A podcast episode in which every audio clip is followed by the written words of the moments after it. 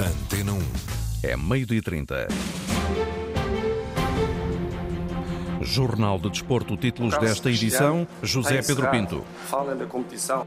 Cristiano dá a cara, lava as mãos quanto às questões colocadas aos companheiros de seleção sobre o Manchester United e confessa feeling de que 2022 é ano de título mundial para Portugal. Neste jornal, a análise da conferência de imprensa de CR7. Seleção na máxima força para o Ghana, num mundial sem árbitros portugueses. Luciano Gonçalves, presidente da APAF, em entrevista. O direto com o Qatar para o lançamento do Inglaterra-Irão, Taremi e Carlos Queiroz em estreia. Benfica invicto entra a vencer na Taça da Liga e a seleção de handball em cadeira de rodas, campeã do mundo e da Europa. Jornal de Desporto, edição José Pedro Pinto.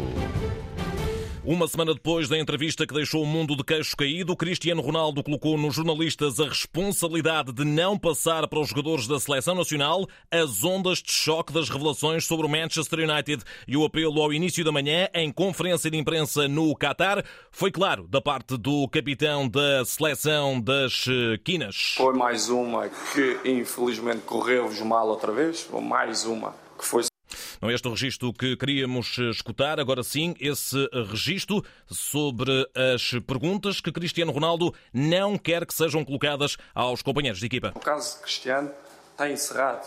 Falem da competição, não lhes perguntem constantemente perguntas sobre mim.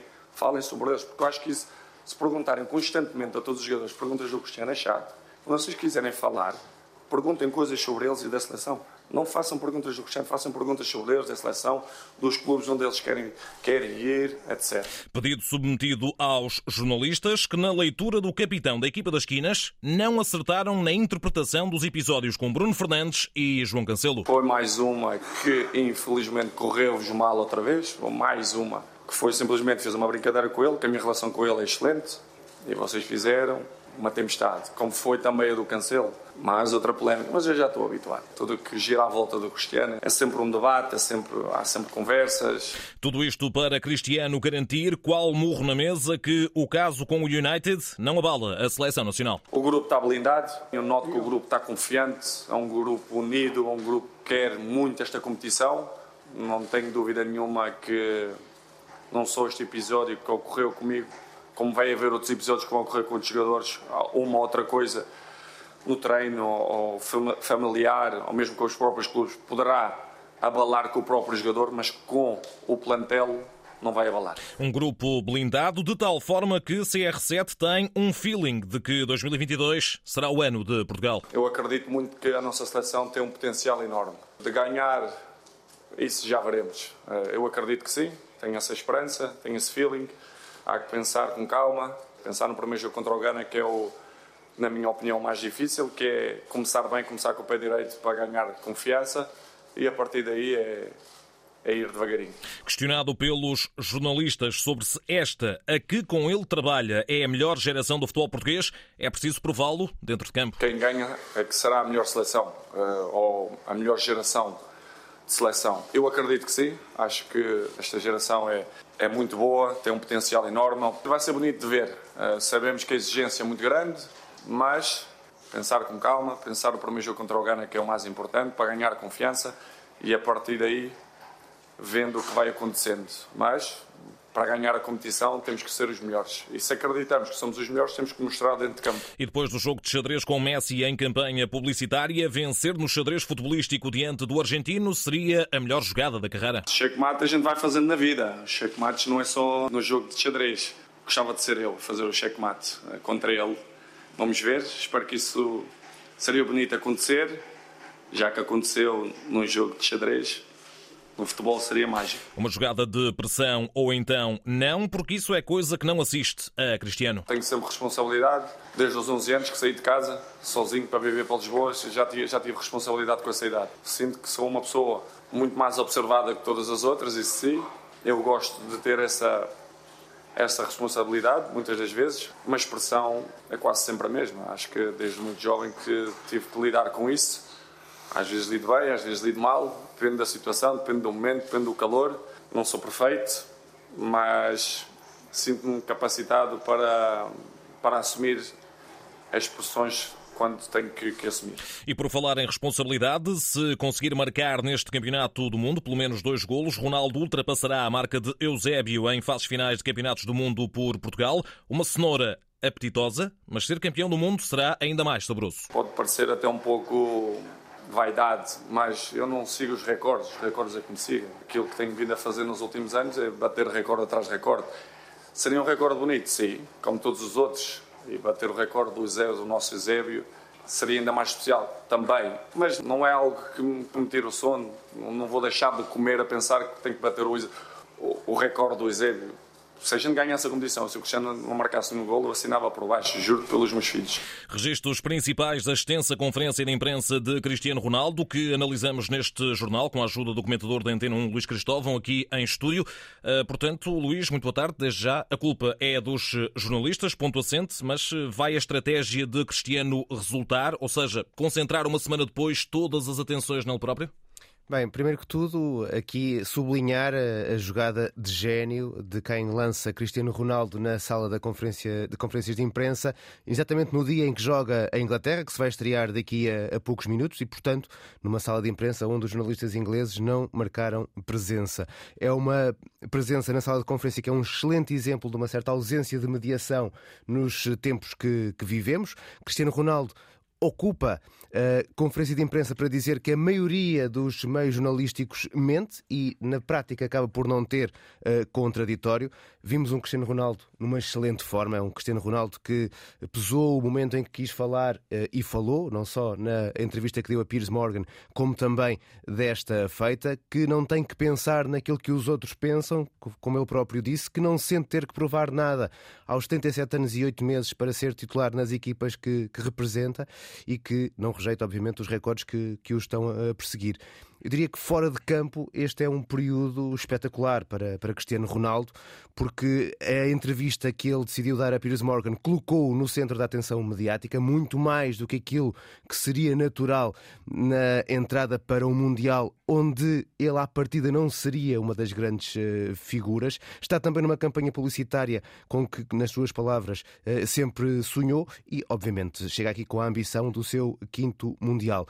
Tentou com esta uh, presença na sala de imprensa acabar com o tema Ronaldo, que na prática é um reacender e dar ainda mais lenha ao tema Ronaldo para chegarmos a quinta-feira, quinta-feira em que acaba o jogo fora de campo e vamos passar a trabalhar com os factos dentro de campo. E é aí que Cristiano Ronaldo terá que também estar a esta excelente altura que demonstrou estar eh, nos, nos contactos com os jornalistas.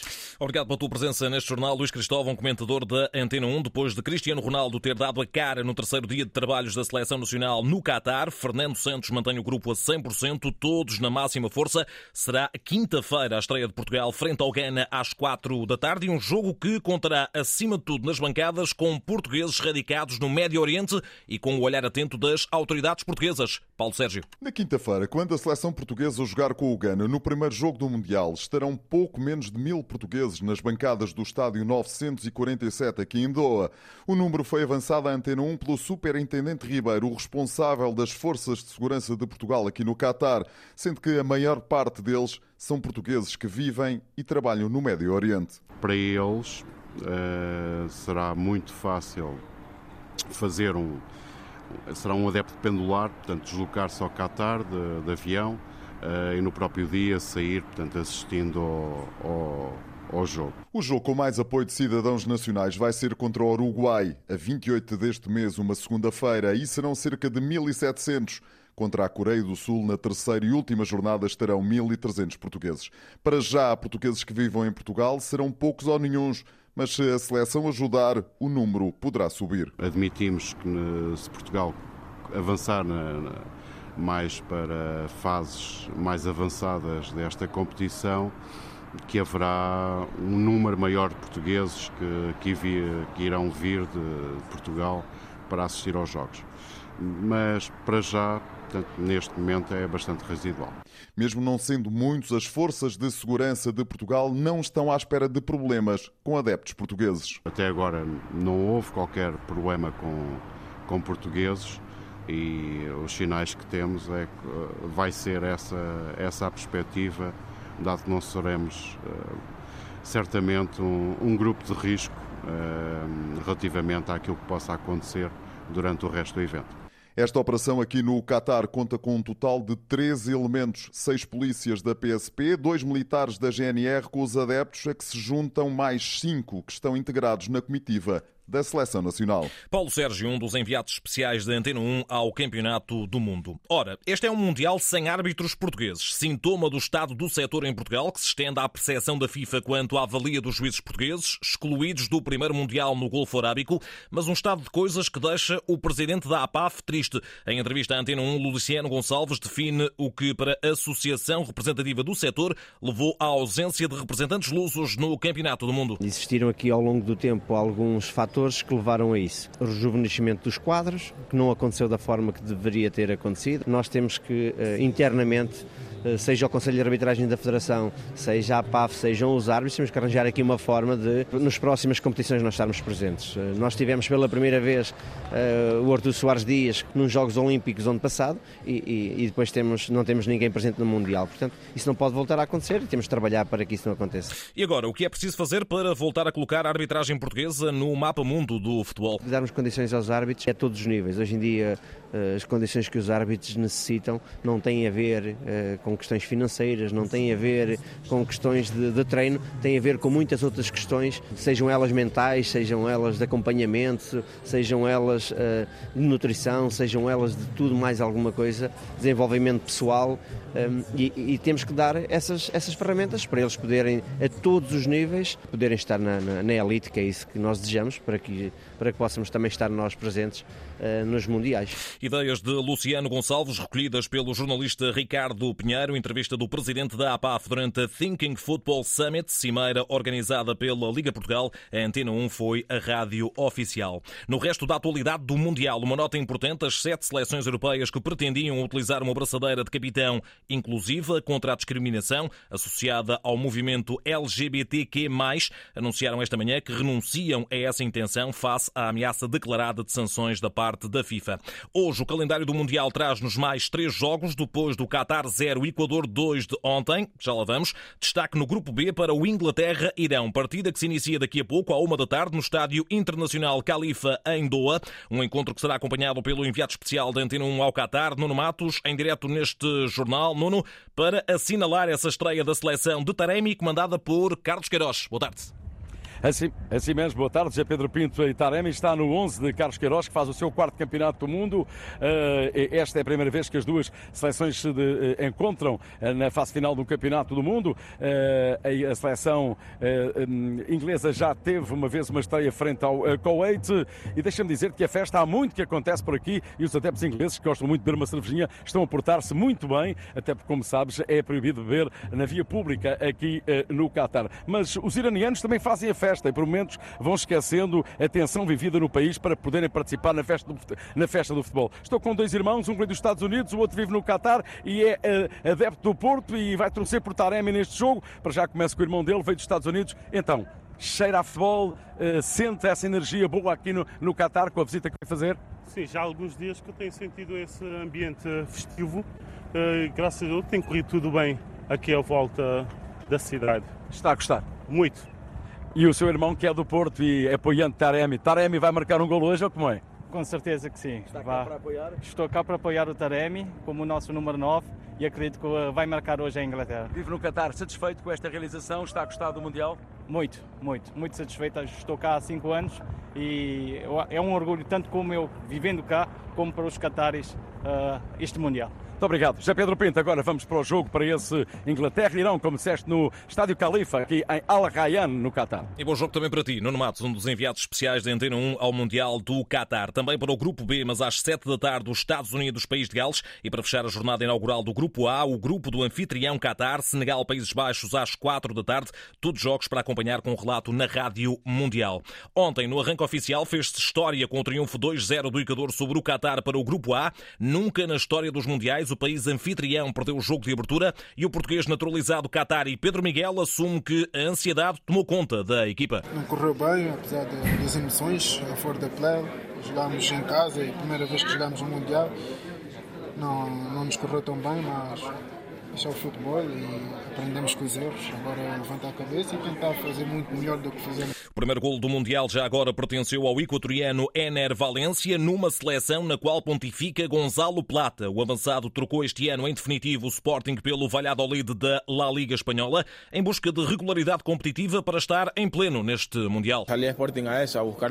Eh. Saí do Sporting para ter minutos. Em Valladolid foi um bom sítio para jogar. Estou muito agradecido por me terem aberto as portas. E depois da saída de Alvalade, a mensagem clara para Ruben Amorim e seus pupilos. Batalhem pelo título.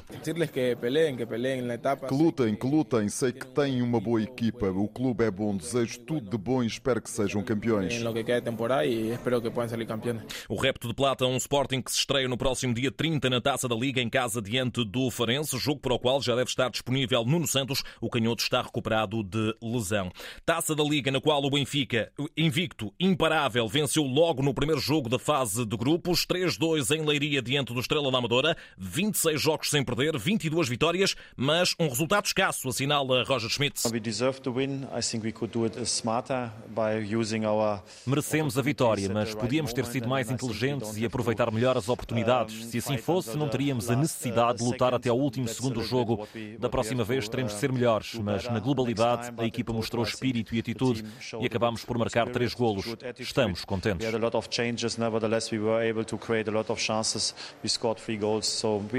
Schmidt, segundo treinador da história do Benfica, com o melhor registro de invencibilidade, só atrás de Bela Gutmann. Já para Sérgio Vieira, técnico do tricolor de Amadora, velha máxima. Resultado ajusta-se. O resultado final é, é algo que, que assenta de uma forma natural, porque se fizermos dois golos, podíamos ter feito talvez mais um mais um golo até numa outra situação. Também o Benfica podia ter feito mais um, eu acho que é um resultado que assenta e temos que levar as coisas boas que fizemos. A análise do Estrela 2, Benfica 3, na voz dos treinadores. No Futebol Clube do Porto, os Dragões arrancam a fase de grupos da Taça da Liga já na sexta-feira em casa diante do Mafra. Após uma semana de folga concedida por Sérgio Conceição, os Dragões regressaram esta manhã aos treinos no Olival, expectativa para perceber no boletim clínico que será divulgado esta tarde a evolução das lesões de Zaidu e também Gabriel Veron. Esta segunda-feira, duas chicotadas psicológicas a reter. Na segunda liga, Bruno China já não é treinador do Trofense, deixa a equipa no penúltimo lugar. O sucessor será anunciado esta tarde. Na Escócia, uma Champions desastrosa e o fosso cavado face ao líder da Premiership, o rival Celtic, ditaram o despedimento de Giovanni Van Bronckhorst do comando do Rangers. Portugal é o primeiro campeão mundial e europeu de handball em cadeira de rodas. Na final da primeira edição da prova, que atribuiu o título duplo, a seleção nacional, a jogar em casa, em Leiria, bateu os Países Baixos por 18 18-10. Depois da festa, a revelação do selecionador Danilo Ferreira à Antena 1, este título começou a ser construído há mais de uma década. Saborear o evento, partilhar com os nossos atletas, com, com o nosso staff, com, com todas as pessoas que de alguma forma eh, contribuíram para que isto fosse possível. Isto é, é, é, o coroar de um trabalho que já começou em 2010 e pronto, e, é, e conseguimos chegar onde queríamos Agora, o mais difícil será manter, manter-nos aqui. Vamos trabalhar cada vez mais e a responsabilidade aumenta enquanto maior são os títulos e as conquistas que as, que as equipas têm. E Danilo Ferreira olha para o futuro. Quando nós começamos este projeto na Federação, tínhamos um, uma linha condutora que era chegar aos Jogos Paralímpicos. Na altura, muita gente olhava para o lado e dizia: ah, não é possível, claro que isto é uma ideia utópica, e hoje é um cenário muito provável 2024 talvez modalidade de demonstração mas 2028 está pensado que o handball em cadeira de rodas será uma modalidade paralímpica por isso se assim for o nosso objetivo está fechado e depois é mantermos nos maiores palcos e nas conquistas. Danilo Ferreira, entrevistado na Antena 1 pelo jornalista José Carlos Lopes, após a página de ouro do handball português em cadeira de rodas. Jornal de Desporto, edição José Pedro Pinto. A informação desportiva em notícias.rtp.pt.